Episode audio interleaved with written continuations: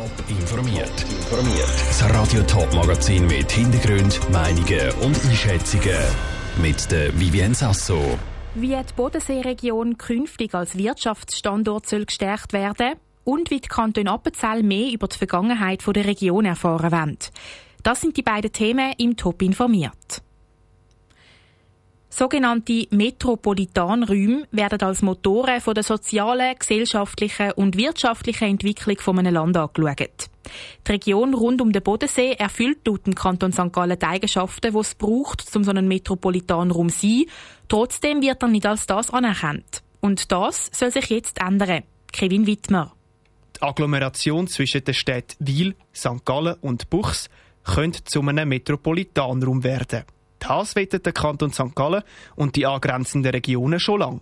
Die Eigenschaften, die ein Metropolitanraum muss haben, sind erfüllt sagt Susanne Hartmann, Regierungsrätin vom Kanton St. Gallen. 750.000 Menschen leben hier. Wir haben 440.000 Beschäftigte. Wir sind ein starker Wirtschaftsraum, ein Bildungsraum, ein Kulturraum. Und das einzige Thema, wir haben die Urbanität, die noch ein bisschen fehlt. Wir haben nicht so einen riesen Stadtteil, aber das darf nicht das Thema sein. Wichtig ist auch die Grenzüberschreitung. Dass die Region um den Bodensee als Metropolitanraum angeschaut wird, sollte auch der Wirtschaft in der Region gut tun. Die Bevölkerung hat mit diversen Themen zu kämpfen, wie kein gemeinsamer Tarifverbund mit Vorarlberg oder der fehlende Autobahnabschnitt zwischen St. Margrethe und Bregenz.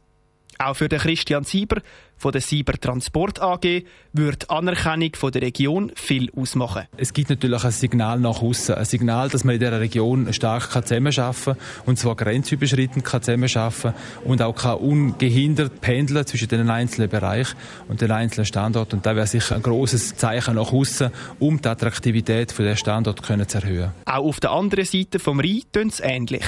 Die Vorarlberger stehen hinter dem Projekt. Dem Vorarlberger Landsrat Margot Tittler ist die Zusammenarbeit mit den Schweizer sehr wichtig. Wir haben gesagt, wir wollen hier diesen Metropolitanraum Bodensee anerkannt haben. Wir wissen, dass wir im Bereich des Fußgänger-, Radfahrerverkehrs, des öffentlichen Verkehrs, aber auch bei den Straßenlösungen noch enger zusammenarbeiten müssen. Aber es gibt auch andere Projekte, beispielsweise auf der Ebene der Hochschule, wo wir mit der Universität St. Gallen äh, und dem Land Vorarlberg eine engere Zusammenarbeit anstreben. Die Anerkennung vom Metropolitanraum gehört bei der Schwerpunktplanung von St. Gallen zu den wichtigsten Themen der nächsten zehn Jahre. Die Weiche gestellt für grenzüberschreitende und interkantonale Vernetzungen hat vor ein paar Jahren die damalige Ständerätin und heutige Bundesrätin Karin Keller-Sutter.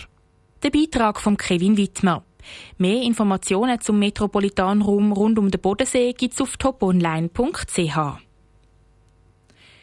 Die Kantone der Schweiz wollen ihr audiovisuelles Erbe erfassen. Das heißt, sie wollen alle Bilder und Videos im Zusammenhang mit dem Kanton in einer Tabelle aufnehmen. Die ersten beiden Kantone, die das Projekt jetzt offiziell lancieren, sind die beiden Appenzell. Wie die Bevölkerung bei der Erfassung von diesen Kantonsalben helfen kann, das weiss Isabel Block. Was für Bilder oder Videos gibt es über den eigenen Kanton? Was könnte sogar noch wichtig sein, um die eigene Geschichte besser zu verstehen und besondere Ereignisse besser zu erklären? Genau das wollen Appenzell Ausserrhoden und Innerrhoden herausfinden, erklärt Heidi Isenhut, Leiterin der Kantonsbibliothek Appenzell Ausserrhoden. Das ist ein Projekt, das wir in Zusammenarbeit mit dem Memoriaf, das ist der Verein zur Erhaltung vom audiovisuellen Kulturgut in der Schweiz, lanciert haben.